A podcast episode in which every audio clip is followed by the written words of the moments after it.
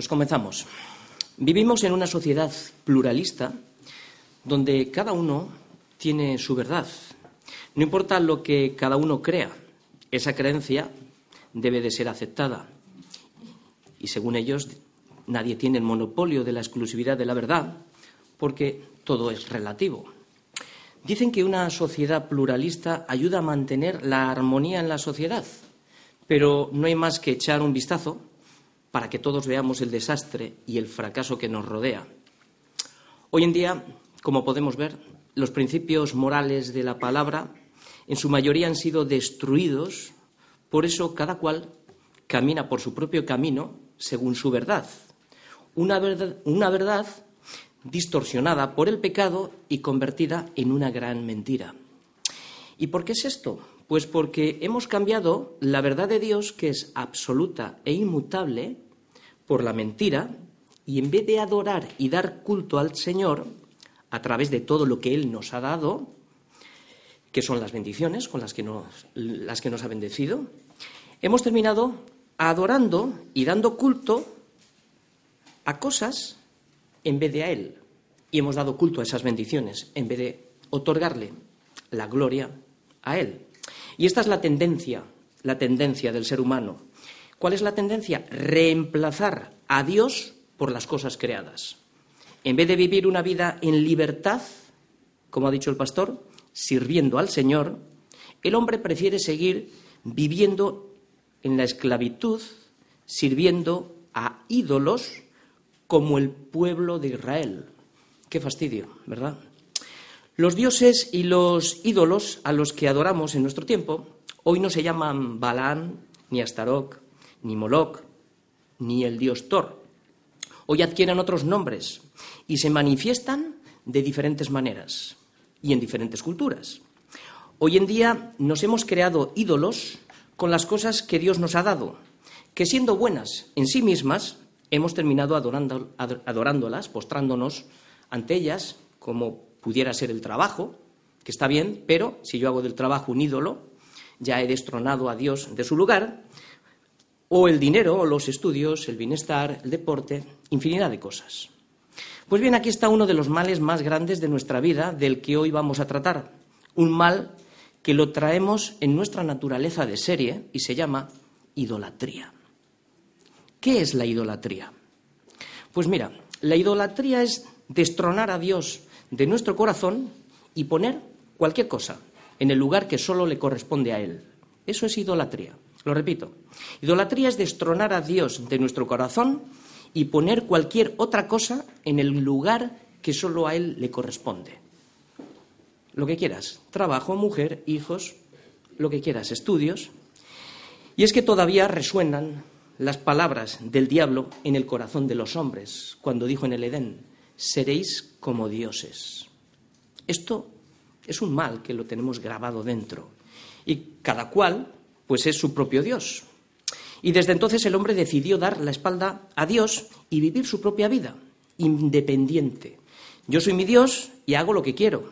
Por eso no me digas lo que tengo que hacer. Así el hombre no funciona hoy porque Él es su propio Dios. Por eso no funciona. De ahí vienen las guerras, los pleitos, las pasiones que, combaten en nuestros miembros. De ahí, de ahí, pasa todo, ¿no? Porque como soy mi Dios, yo actúo como me da la gana, ¿vale? Por tanto, el mundo ha querido dar, el mundo nos ha querido dar respuestas a todos estos problemas mediante la psicología, la filosofía y una lista interminable de terapias y diversas religiones que no arreglan nada. Pero estas cosas, las que acabo de mencionar, no pueden dar respuesta al problema del hombre. ¿Por qué? Porque el problema del hombre se encuentra en el corazón y el corazón solo se puede tratar mediante la medicina de la palabra. El pecado es la separación de Dios para ser tu propio Dios. Este es el problema del corazón, pura idolatría.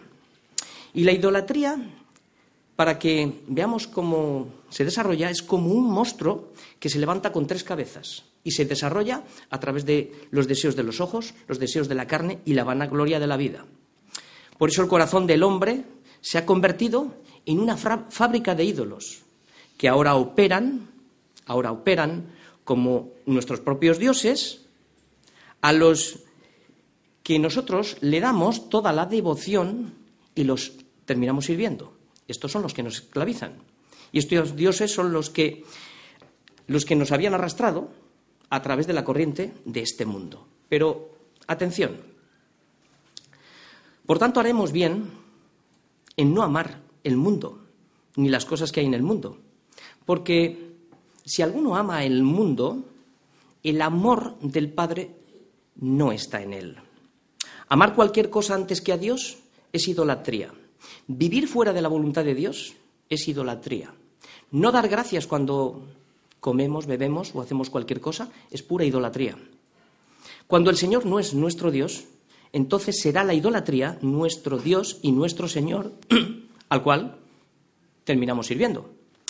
Por eso la única respuesta del hombre al problema nuestro, o sea, perdón, la única respuesta al problema del hombre, la única respuesta está en las escrituras.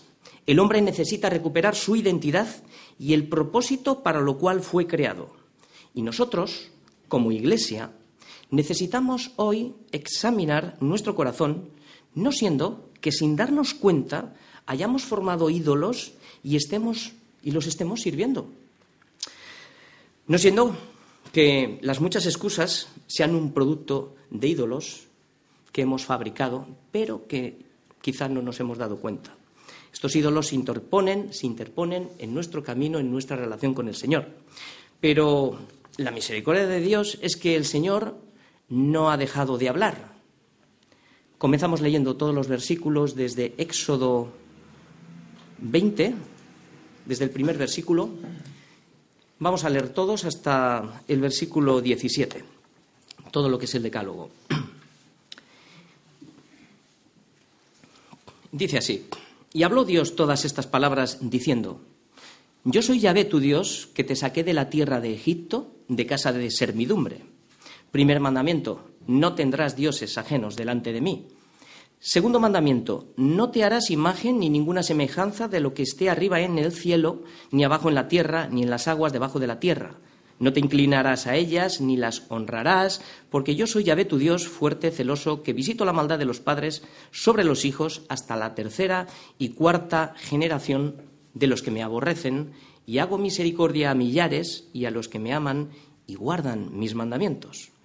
Tercer mandamiento, no tomarás el nombre de Yahvé tu Dios en vano, porque no dará por inocente Yahvé al que tomare su nombre en vano. Cuarto mandamiento, acuérdate del día de reposo para santificarlo. Seis días trabajarás y harás toda tu obra, mas el séptimo día es reposo para Yahvé tu Dios.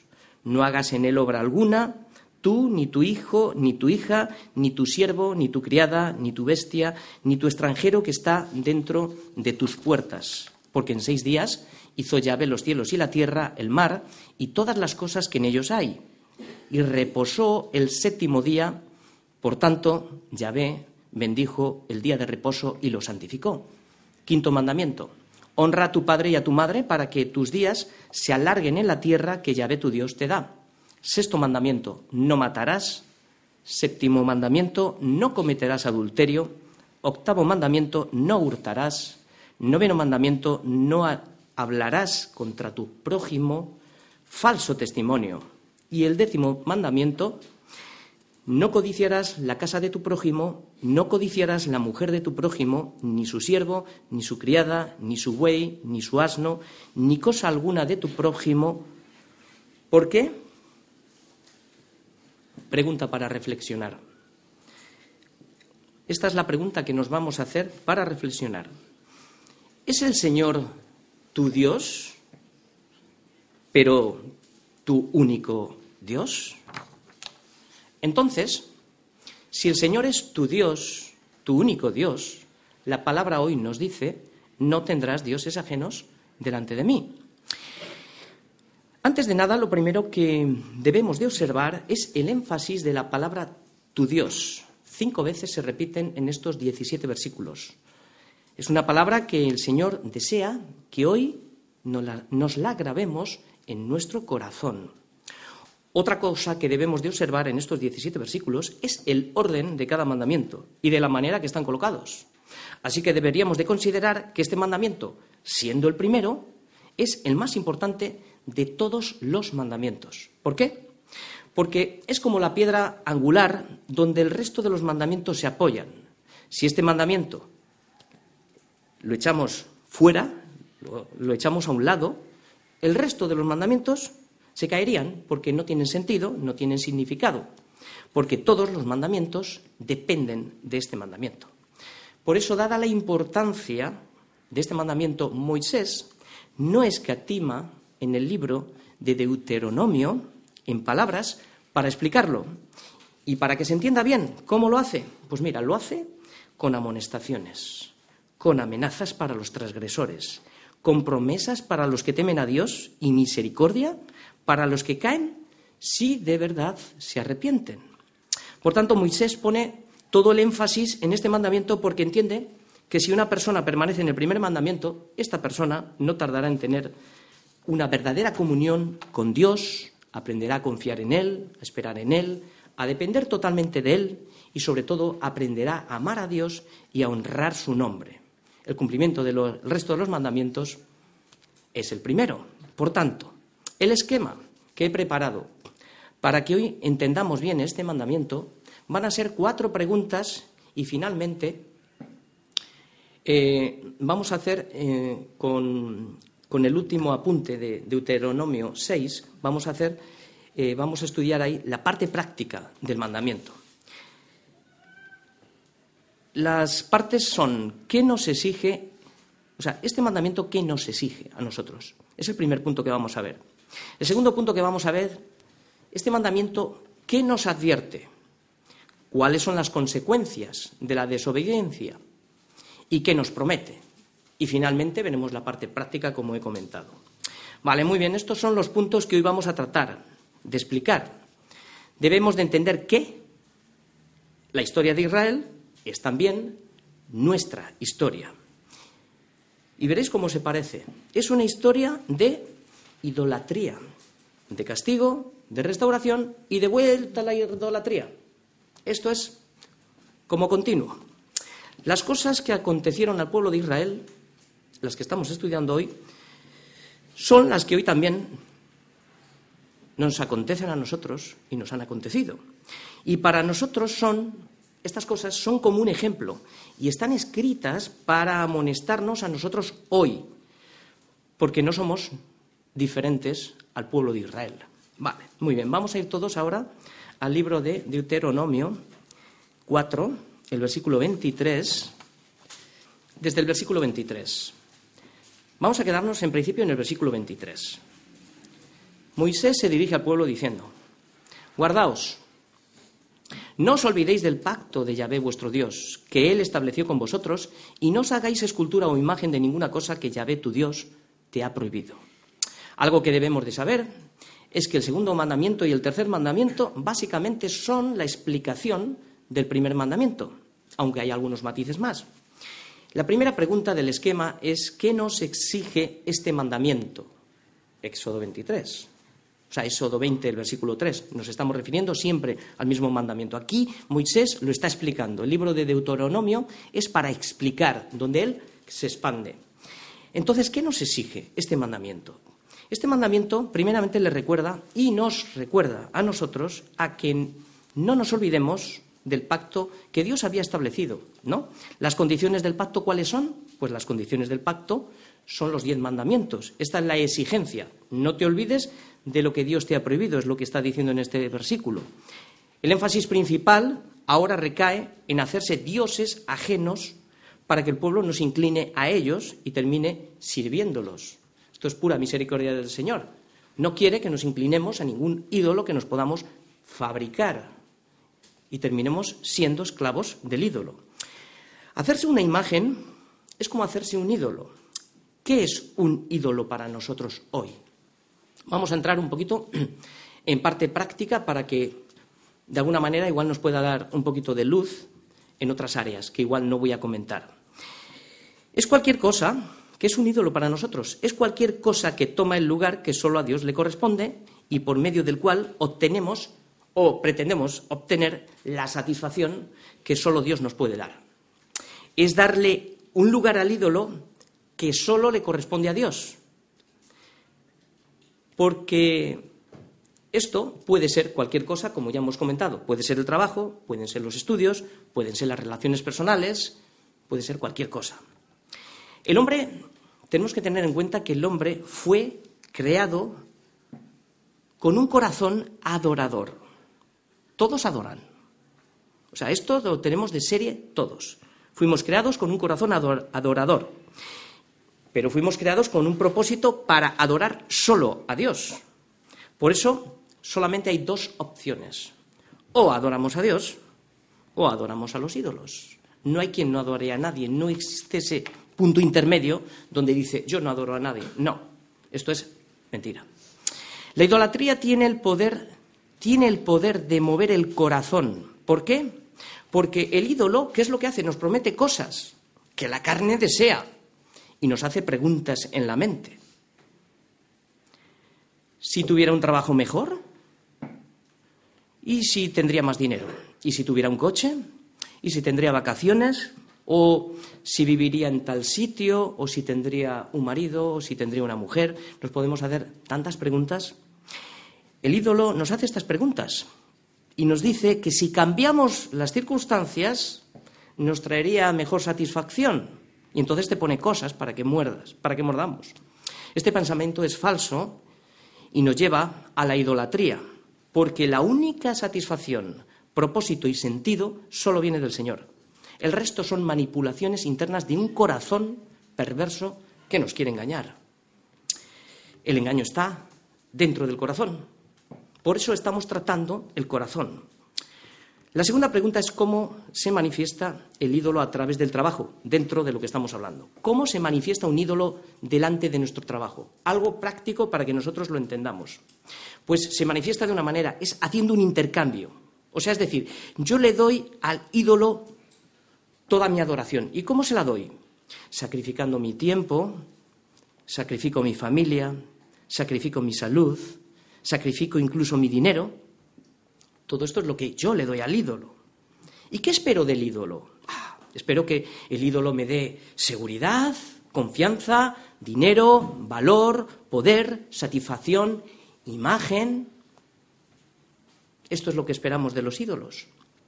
La necedad del hombre consiste en esperar que el ídolo le dé lo que solamente Dios puede dar.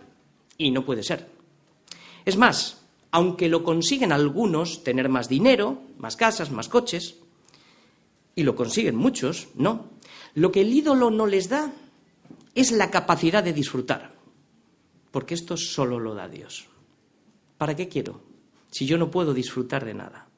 Es un engaño del corazón, un engaño de la mente, porque esta capacidad solamente viene del Señor. No reciben la capacidad, es más, se vuelven esclavos de lo que hacen. Nunca nunca hay satisfacción, porque siempre queremos más. El pobre quiere lo que tiene el rico y el rico no se conforma con lo que tiene. O sea, siempre decimos que el rico está mejor, ¿no? Es la misma condición que el pobre. ¿Cómo se manifiesta un ídolo en los estudios? Un ejemplo para los estudiantes, que tenemos muchos jóvenes. ¿Cuál es el motivo por el cual estoy buscando la carrera? El motivo, si es equivocado, la estoy buscando para tener seguridad, para tener dinero, para tener un futuro mejor. Jóvenes, estamos equivocados. Poned la mira en las cosas de arriba y no en las de la tierra, porque habéis muerto y vuestra vida está escondida en Cristo, en Dios. Si la meta principal no es Cristo, entonces nos estamos formando un ídolo. Entonces hay áreas en nuestra carne que todavía no han muerto y en vez de que mi vida esté escondida en Cristo, estoy escondiendo ídolos que me quitan la vida en Cristo. ¿Lo hemos entendido esto? En vez de que mi vida esté escondida en Cristo, estoy escondiendo ídolos que me quitan la vida en libertad que Cristo me ha dado. ¿Estoy buscando que mi carrera me proporcione un trabajo que me dé todas las cosas? Pues esto no es lo importante estudiar o hacer cualquier otra cosa solo alcanza la máxima satisfacción cuando lo hacemos con el propósito correcto para el Señor. No significa que no voy a estudiar, que no voy a trabajar. Todo esto son bendiciones que el Señor me ha dado, pero ¿cómo las estoy utilizando? Y nos dice Pablo en Primera de Corintios, si pues coméis o bebéis o hacéis otra cosa, trabajar, tener relaciones familiares, estudiar, etcétera, etcétera, etcétera, aquí está el punto, el enfoque. Hacedlo para quién? Para la gloria de Dios. Cuando yo no lo hago para la gloria de Dios, soy un idólatra. Estoy robándole a Dios lo que es de Él. El ídolo se forma de la manera que menos nos damos cuenta. Cuando cometemos un error en el trabajo, por ejemplo, ante un cliente, en vez de reconocer el error, lo primero que hacemos es dar excusas del porqué del error. Pero, ¿qué es lo que está en juego? Si le digo la verdad, ¿qué pensará de mí? Mi imagen es mi ídolo. ¿Os dais cuenta cómo nos podemos formar ídolos? Un falla ante un jefe, nos pasa lo mismo. Excusamos y no reconocemos, no, quizá yo... ¿Qué está en juego? ¿Mi puesto de trabajo? Si es mi puesto de trabajo, está en juego mi seguridad, que la he puesto en el, trabajo que Dios me ha dado. O sea, está en juego mi seguridad. Pero si me hago otra pregunta, ¿qué pensará de mí? El ídolo es mi imagen. Nos podemos formar muchos ídolos. Bien, pues después de recordar al pueblo a que no se olviden de las condiciones del pacto haciendo ídolos, haciendo dioses delante de él, y ya hemos puesto algunos ejemplos para nosotros, ahora Moisés en el versículo 24 le da una advertencia para que entiendan quién es Dios y cómo actúa ante la desobediencia. Y esta es la advertencia también para nosotros en el día de hoy. La advertencia de formarse ídolos delante de Dios. Versículo 24 dice, Deuteronomio, porque ya ve tu Dios es fuego consumidor, Dios celoso. Estos son palabras para que el temor de Dios estaría delante del pueblo, así como Dios se manifestó en columna de humo, también el Señor se ha manifestado en columna de fuego. Y Él es fuego consumidor, Él consume y Él destruye. Él es celoso. No es el celo como nosotros lo entendemos, es un celo santo. No es envidioso y egoísta como el nuestro. Dios es infinitamente celoso por honor a su nombre. Y Él responde con terrible ira para aquellos cuyos corazones debería pertenecerle a Él, pero buscan otra cosa. El celo de Dios, para, para que lo entendamos, es una gran amenaza para aquellos que se prostituyen y venden sus corazones al mundo y se avergüenzan de Dios. Pero su celo es una gran libertad y un descanso para todos aquellos que aman al Señor y se convierten en extranjeros y peregrinos de este mundo y no andan hurgando en todas las cosas tratando de hacer aquí una posesión, sabiendo que nuestra vida es una vida de paso, estamos de paso y vamos camino hacia la nueva Jerusalén. No nos entretengamos en las cosas de este mundo, nos despistan del propósito. Por tanto, recordemos que hemos sido comprados como, un, como una vulgar prostituta y ramera, así éramos. Y nos ha traído para ser suyos. Y todo esto el Señor lo ha hecho por amor. Cometer adulterio para Dios es como, para que pongamos un ejemplo, es como si una mujer adultera con su amante delante de la cara de su marido. Para Dios es lo mismo. Por eso no tendrás dioses ajenos delante de mi cara, porque el Señor tu Dios es fuego consumidor, Dios celoso. El pecado nos separa realmente de la presencia del Señor y lo que hace es trasladarnos a otro lugar. Es lo que vamos a ver ahora. Vamos a ver ahora las consecuencias de hacer dioses ajenos delante de Él. Vamos a leer los versículos desde el 25, 25, 27 y 28 del mismo libro donde estamos.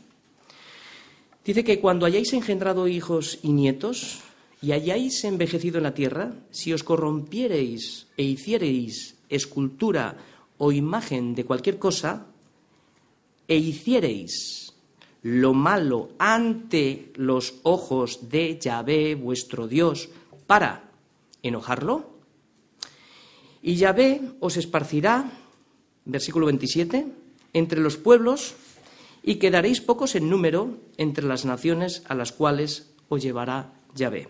Versículo 28, y serviréis allí a dioses hechos de manos de hombres, de madera y piedra, que no ven, ni oyen, ni comen, ni huelen. Creo que esta imagen, la que estamos viendo, nos revela lo que a algunos de nosotros nos ha sucedido tiempo atrás, cuando nos corrompimos y nos hicimos siervos del pecado, hicimos lo malo delante de los ojos del Señor. Esto nos ha pasado a muchos de nosotros. Hicimos un intercambio adorando a ídolos, y esto es idolatría, y luego vino el castigo. Quedamos atrapados bajo la servidumbre de los ídolos, esclavos de los deseos de nuestro corazón, de los ídolos que habíamos formado. Y fuimos, ¿qué nos pasó? Fuimos trasladados a otro lugar. Algunos en este proceso de traslado, como dice el versículo, os esparciré. ¿No? Esto para nosotros ha sido un traslado. Algunos hemos estado 20 años, otros todavía están y otros ni se sabe. Por eso tengamos cuidado. Tengamos cuidado, no suceda que las bendiciones que Dios nos da para llevar a cabo su propósito, empieces a comer y te sacies y edifiquemos buenas casas en que habitemos y nuestras vacas y ovejas, que ahora son otras cosas, se aumenten, se aumente la plata, el oro, el dinero, la buena posición y se multipliquen. Y todo lo que tuvieres se aumente. Entonces, ¿qué es lo que pasa? Que el corazón se enorgullece y nos olvidemos del Señor, tu Dios, nos olvidemos de Él, que, recordar, nos sacó de la tierra de Egipto, de casa de servidumbre, donde estábamos esclavos. Todas estas cosas nos pueden llevar ahí. Esto fue más o menos la radiografía de lo que a mí me sucedió y hoy es una advertencia para todos nosotros. La mayor piedra de tropiezo es el amor al Señor don dinero. Pero el Señor, en su misericordia, ha dejado una puerta abierta para la restauración. ¿Recordáis? Idolatría, castigo y ahora viene la restauración, que es la promesa. Vamos a leer los versículos siguientes que son del 21, o sea, perdón, del 29 al 31. Los dos primeros versículos que vamos a leer es nuestra responsabilidad. Dice, mas si desde allí buscares a Yahvé tu Dios, lo hallarás. Si lo buscares de todo tu corazón y de toda tu alma. Ser completo. Cuando estuvieres en angustia, y te alcanzaren todas estas cosas, si en los postreros días te volvieres a Yahvé tu Dios y oyeres su voz, y el Señor le dijo a Adán y Eva, ¿dónde estás tú? Si oyeres su voz desde el lugar donde hemos caído, lo que el Señor hará será lo siguiente, y es la promesa. Porque Dios, misericordioso es Yahvé tu Dios, no te dejará esto es la promesa. No te dejará, si claro, si le buscares y te arrepentieres de, todo tu corazón. No te dejará, ni te destruirá, ni se olvidará del pacto que les juró a tus padres. Aunque, aunque nosotros seamos infieles, el Señor siempre, siempre permanece fiel.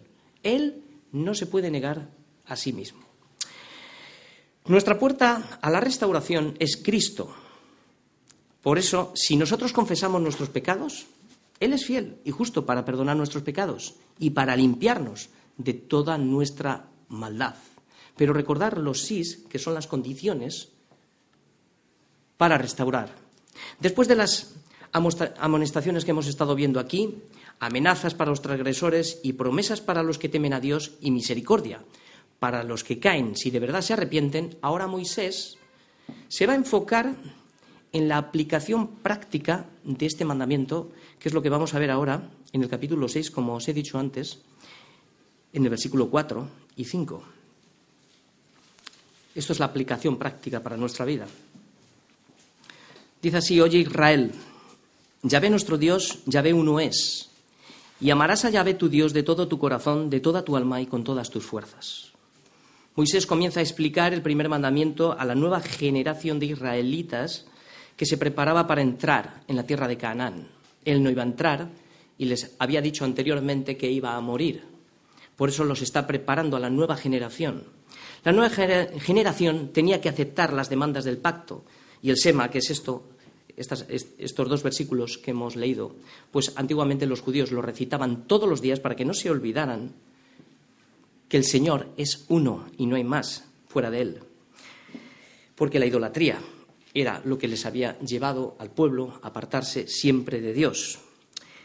El Sema lo que hace es presentar en forma positiva las demandas de Dios del, del Decálogo. Jesús declaró que amar a Dios con todo el corazón, alma, fuerza y mente era el primer mandamiento y el más importante. Esto lo dijo en los Evangelios. Esta exhortación era un llamado urgente al pueblo de Israel para llamar la atención al oído del pueblo para que entiendan. Y es un llamado también urgente a todos nosotros, porque es a través del oído por donde entra la palabra que nos salva, que nos convence de pecado, de justicia y de juicio. Es por el oído por donde entra la palabra que nos limpia, que nos purifica, y es por el oído por donde viene la fe. Por eso tengamos cuidado con lo que oímos. El fundamento de la fe de Israel y el nuestro es el mismo, es el amor al Señor, un solo Señor. Por eso escucha. Esta es la parte práctica para la obediencia al mandamiento de Moisés. Oye Israel, oye Iglesia, nuestro Dios, Yahvé, uno es. Este es el fundamento de nuestra fe. Y de la buena comprensión de estas palabras se deriva el resto de las cosas y tiene implicaciones. Tiene muchas implicaciones. Tiene implicaciones en todo lo que pienso, en todo lo que soy, en todo lo que hago. Si Dios es mi Dios, nadie puede ocupar ese lugar. Por tanto, esto también tiene implicaciones directas en nuestra santidad. La segunda parte del versículo se centra en enseñarnos lo que pide el Señor a sus hijos. Nos muestra un camino mucho más excelente, el camino que Cristo, el camino de Cristo hacia la cruz, un camino que lo recorrió por amor y obediencia al Padre.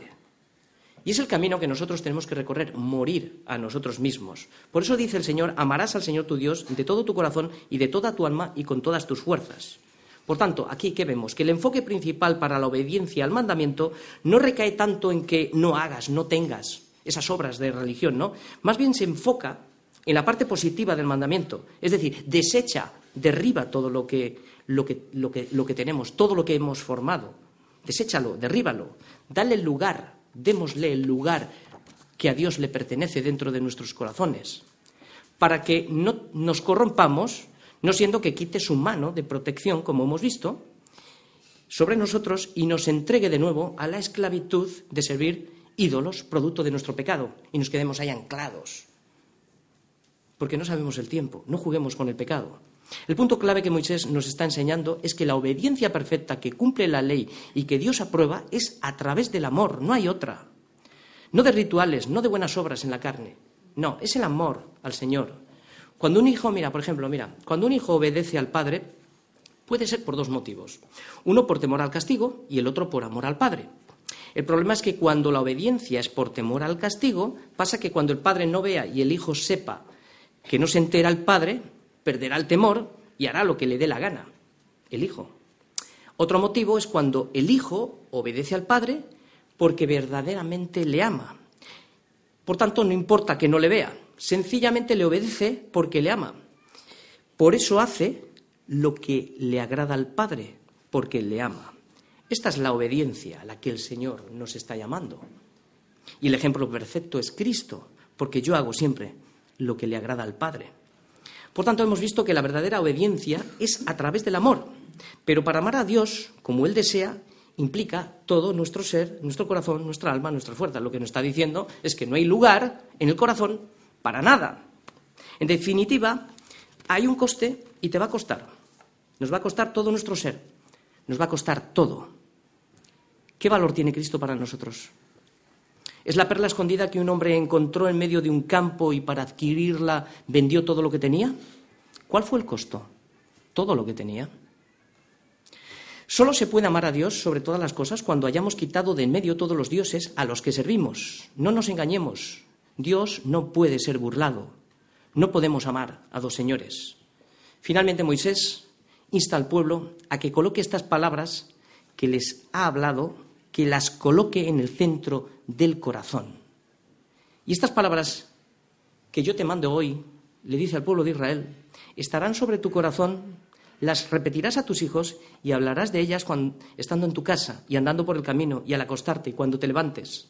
Y las atarás como una señal en tu mano y estarán como frontales entre tus ojos y las escribirás en los postes de tu casa y, y de tus puertas. ¿Qué? Que el Señor es tu Dios, un solo Señor, no hay más. Lo que trata de decir Moisés es que no debemos de conformarnos simplemente con el hecho de tener la palabra en el oído y transmitir a tus hijos lo que has oído y pensar que eso es suficiente. No. La palabra debe de quedarse, no debe de quedarse en el oído, debemos de guardarla en el corazón, porque ya hemos dicho que en el corazón se fabrican todos los ídolos. Por eso si la palabra no mora abundantemente en nuestros corazones, por eso vamos a fabricar ídolos. Por eso el judío repetía constantemente el Sema. El corazón es el centro de la toma de decisiones. Esto era para un judío. Cuando decía la palabra, era lo que iba a tomar toda la voluntad de lo que él iba a pensar, a decidir, etcétera, ¿no? Eh, implica algo muy importante. A veces pensamos, no, en tu corazón. Pasamos por encima, pero para el judío era el centro. Nos enseña esto que, primeramente, antes de enseñar la palabra, la palabra debe de enseñarte a ti primero, a mí primero. El mayor desprecio que nosotros podemos hacer a este mandamiento, el que hemos estado hablando hoy, es el hecho de simplemente saberlo y repetirlo como el que repite un texto que ha memorizado, pero que no tiene vida en sí mismo, porque no lo cree. Por eso muchos no aplican lo aprendido porque no creen. El problema de fondo es la incredulidad del corazón. Y no es que no creamos en Dios, muchas veces. El problema es que no creemos solo en Dios. Buscamos nuestros caminos para ayudar a Dios. Con la boca decimos que sí y con nuestros hechos decimos que no. Es porque la carne no tolera que Él sea nuestro único Dios. Y yo no puedo hacer lo que a mí me dé la gana. Los discipulados nos han enseñado a oír con atención y repasar lo aprendido y sobre todo aplicar lo aprendido. La aplicación práctica, y esto es lo importante, es que decidamos dejar todos los dioses que ocupan el lugar que solo le corresponde al Señor. Esta es la enseñanza para nosotros en el día de hoy. Que no nos conformemos con el simplemente hecho de oír y saber la palabra y luego dejarla en suspense en la mente. Porque bienaventurado es no el que sabe, sino el que lleva a cabo su propósito, el que obedece. Por eso, todo lo contrario, lo que nos está enseñando Moisés es que estas palabras deben de estar sobre tu corazón, porque allí donde está tu tesoro, allí estará tu corazón. Si la palabra es tu tesoro, estará en tu corazón. Si no, no lo estará. Y es que la palabra tiene el efecto purificador que corta, cuando la tenemos en el corazón, corta y nos separa del pecado para que tu vida sea una vida de santidad. Por tanto, la palabra lo que va a ser es nuestra guía actuando en todas las áreas de nuestra vida relaciones familiares, trabajo, estudios, de manera que ningún ídolo le robe la gloria que solo a Dios le pertenece. Después podrás enseñar a tus hijos, repetir las palabras continuamente hasta que aprendan lo que tú ya has aprendido, repetir, inculcar, enseñar. Esto es lo que hacemos en la Iglesia, básicamente. Como decía Pablo, a mí no me es molesto escribirte las mismas cosas, pero para ti es seguro. Y es seguro para nosotros. Pero ¿cuántas veces todos decimos, esto ya lo hemos escuchado, dime algo nuevo? No me repitas lo mismo otra vez, que esto ya lo sé. ¿Estamos hastiados de oír siempre lo mismo? Cuando un enfermo siente asco por la comida, son los primeros síntomas de que la muerte no está muy lejos. Si el corazón hoy no considera la palabra de Dios, hemos dejado una puerta abierta a nuevos ídolos. Para no hastiarte de la palabra, habla de ella en tu casa, andando por el camino, al acostarte, al levantarte, con tu mujer, en tu trabajo, en la oficina. Y átalas como una señal en tu mano y estarán como frontales en tus ojos y las escribirás en los postes de tu casa y tus puertas. Lo que Moisés desea es que este mandamiento no solo lo pongas en el corazón, sino que lo practiques cada día en cada área de nuestra vida, para que cualquier cosa que hagamos dentro o fuera de nuestra casa tengamos la palabra en los frontales de nuestros ojos. El amor de Cristo se manifestará en nosotros a través de los frutos del Espíritu Santo. Su justicia perfecta producirá la obra completa en nosotros. ya que en nuestras fuerzas no podemos cumplir la ley. Cristo lo consiguió todo en la cruz por ti y por mí. Y ese amor es el que se ha derramado en nuestros corazones, imputándonos su justicia, justicia que ahora se manifiesta, produciendo en nosotros qué? Frutos espirituales que son las obras que Dios preparó de antemano para que anduviésemos en ellas. Entonces es cuando no hurtarás, no darás tu dinero a usura, no desearás el mal de tu prójimo, no codiciarás la mujer de tu prójimo. Todo esto no harás, porque en su amor y por su amor Él producirá en nosotros todo lo que necesitamos para llevar a cabo su propósito. ¿Qué va a producir? Producirán en nosotros el querer como el hacer por su buena voluntad. Y esto no será un fastidio, será un deleite. Obedecer al Señor por amor. Termino. Ahora pues, Israel, iglesia, ¿qué pide el Señor, tu Dios de ti? Sino que temas al Señor tu Dios, este es el principio de sabiduría, que andes en todos sus caminos, la obediencia a su palabra, que lo ames, es la manera correcta para obedecer, y sirvas a Yahvé tu Dios con todo tu corazón, con toda tu alma, siendo Él el primero en todo, que guardes los mandamientos de Yahvé tu Dios, que yo te prescribo hoy para que tengas prosperidad. Amén.